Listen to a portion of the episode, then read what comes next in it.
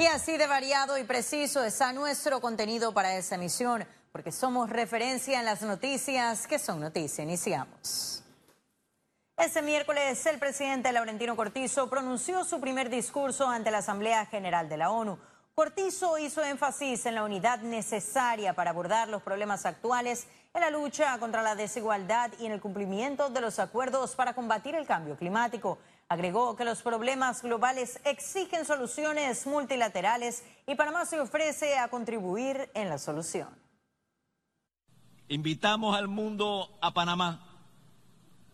Panamá propone mayores espacios para el diálogo y los entendimientos regionales y mundiales. Y no hablo de diálogos eternos.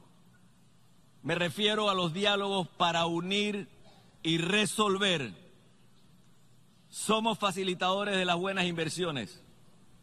Tenemos la mejor conectividad aérea, marítima, portuaria y de telecomunicaciones de la región. Somos el hub de las Américas. Y avanzamos con indignación y preocupación. Miembros de la sociedad civil y juristas ven la posible impunidad en el caso Pan Deportes. La alerta se da tras el informe de la Contraloría que señala incorrecciones en el manejo de 13 millones de balboas, obviando la posible lesión patrimonial. Es un escándalo que a todas luces se dilapidaron eh, fondos del Estado en, bienes que pues eh, nadie ha encontrado. O sea, aquí no ha habido una investigación, una fiscalización de qué se hizo con esos dineros ante el escenario que pone tras las cuerdas a los fiscales, la Contraloría aduce que los elementos aportan la estructura para que el Ministerio Público inicie los procesos. Ahora no, puede, no van a poder alegar o justificar que simple y llanamente se compraron, que todo se llevó en legítima forma y de pronto los bates desaparecieron y se evaporaron. Eso no existe, eso es imposible lógicamente hablando. Ante 13 millones no puede haber falta, o tiene que haber una lesión patrimonial o todo tiene que estar en orden. Y ahora se agrava más la situación cuando uno de los supuestos involucrados manifiesta estar dispuesto a que él va a devolver la plata de los pasajes que gastó con su esposa, con su hija. Las críticas ponen en entredicho la credibilidad del contralor Federico Humberg, quien el próximo 31 de diciembre dejará el cargo. Recientemente el Ministerio Público anunció que pedirá otra auditoría en este caso donde se mencionan a diputados y exdiputados por el supuesto mal uso de fondos públicos a través de federaciones deportivas. Félix Antonio Chávez, Econius. Y la directora de aduanas, Zaira Barzallo, presentó una querella penal por supuesta defraudación al fisco por 2.4 millones de dólares. A su llegada a la Fiscalía Anticorrupción de Avesa señaló que descubrió la supuesta comisión de los delitos contra la administración y la fe pública a raíz de una investigación interna por boletas ilegales de pago de importación cuyos sellos fueron falsificados por empresas y funcionarios de la institución. Barzallo pidió al Ministerio Público las pesquisas para deslindar responsabilidades. Bueno, en el sistema se pudo comprobar que habían eh, faltantes en los pagos de ciertas transacciones que se habían realizado. Cuando se hicieron las investigaciones más profundamente y se hicieron investigaciones in situ en las empresas, pudimos constatar que las boletas que se encontraron eh, en estas empresas eh, con la verificación de, los bancos en los donde supuestamente se habían hecho los depósitos, nos señalaron que los mismos no habían sido realizados y que las boletas eran falsas. Y continuamos con más información. La directora de Migración, Samira Gozaine, comparecerá ante la Asamblea Nacional el próximo lunes por las denuncias de trata de personas y tráfico de influencias. Puedo, puedo anunciar que la directora de Migración va a venir a la Asamblea. He conversado con ella en la mañana de hoy y me dijo que ayer eh, incluso tenía pensado venir, pero un tema que se le fue la hora y me ha pedido que comunique que va a asistir y me imagino que ahora la Comisión de Familia está manejando el tema de la próxima citación. Yo creo que las aclaraciones son interesantes, es más, eh, eh, tratemos de cumplir con esto, de manejarlo de la mejor forma posible para las explicaciones no solamente a los diputados, sino al país de aquellas cosas que nos preocupan. Cambiamos de tema. José Isabel Blandón y Mario Echelecu presentaron sus candidaturas para presidir la directiva del Partido Panameñista. El El primero en acudir a la sede del colectivo fue el ex candidato presidencial José Blandón, quien refirió a Echelecu como la continuidad de los errores que se cometieron en la era del expresidente Juan Carlos Varela. Por su parte, el exministro de Vivienda, Mario Echelecu, se presentó en horas de la tarde para buscar el liderazgo que se perdió tras la derrota contundente en las elecciones del 5 de mayo. El panameñismo cerró ese miércoles las postulaciones al directorio nacional transitorio. Una opción real de transformación, de cambio dentro del partido, frente a la otra candidatura que representa la continuidad, que representa precisamente los errores que durante los pasados cinco años llevaron a un distanciamiento entre el gobierno y el partido que pagamos muy, muy duro. Economía.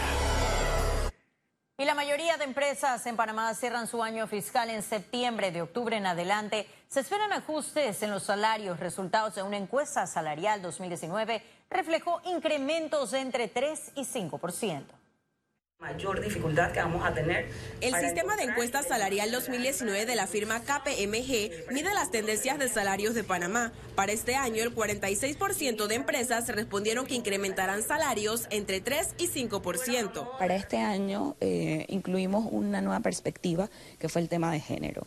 En lo que pudimos ver en la encuesta es que básicamente muchas de las empresas para posiciones de mandos ejecutivos están casi a la par, 48% hombres, 48% mujeres. Mientras que un 15.38% de empresas proyectaron un mayor aumento salarial, o sea, más de 9%. La encuesta también señaló que el recurso humano espera mayores beneficios de la empresa. Vayan entrando a la parte de tecnología, todo el tema de transformación digital, todo el tema del, ¿cómo te puedo decir?, da, análisis de datos, eh, el tema ingenieros de software, ahí mencioné posiciones que inclusive ya existen. Ante estos resultados, el Ministerio de Trabajo señaló que se mantienen en análisis para determinar el salario mínimo para 2020 y enumeró las áreas que requieren profesionales ya que podrían representar salarios más competitivos. Todo es un proceso, un proceso que vamos y que vamos adecuando a cada una de las necesidades de, de todos los sectores. Entonces hay que orientar, hay una desconexión entre lo que está graduando la academia y lo que realmente necesita el el mercado laboral.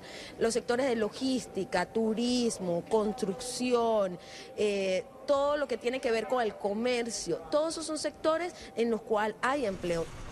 Ciara Morris, Econews. Y el 15% de la población laboral de la ciudad de Panamá es emprendedora en micros, pequeñas y medianas empresas. El ministro de la micro, pequeña y mediana empresa PYME, Samuel Bardayán, señaló que el emprendimiento en el país está tomando auge. Explicó que la institución está trabajando en generar empleos por medio de ese tipo de trabajo en el que la población millennial y centennial son los que más optan. Pardayan indicó que con el nuevo proyecto Bancas de Oportunidades buscan facilitar financiamientos a los emprendedores que no reciben respaldo de instituciones bancarias o financieras. Además, la AMPIME hizo un llamado a los hombres a optar más por ese tipo de negocios en el que las mujeres llevan la delantera.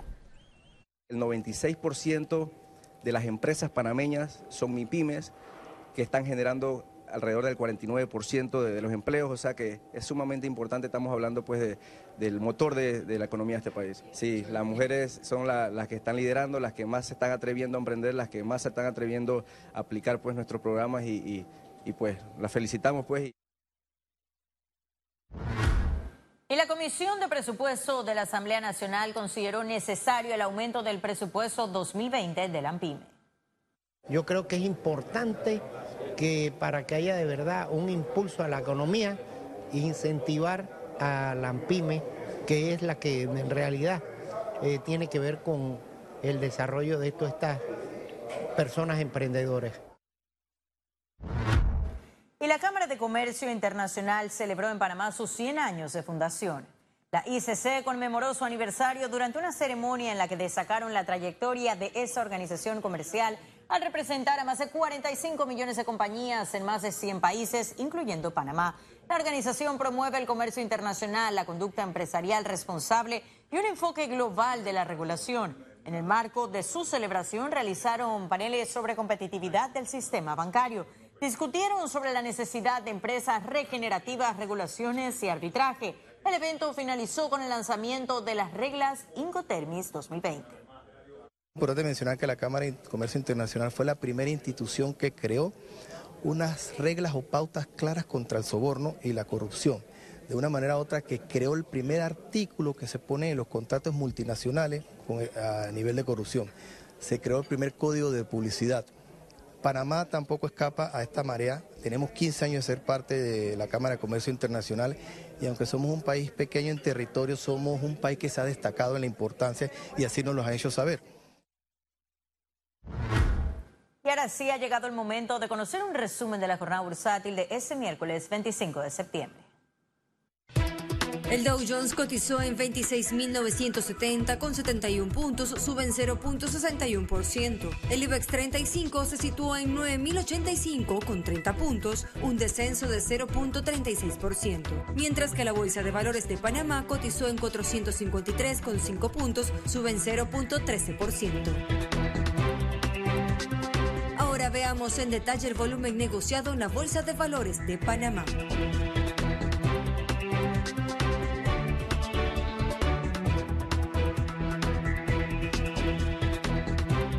Total negociado 20.830.494 con 74 centavos.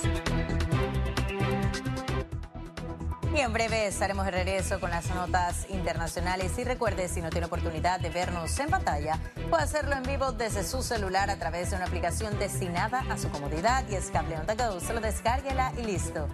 No se vayan, que en breve estaremos de regreso con mucho más de la emisión de hoy de. Ya volvemos.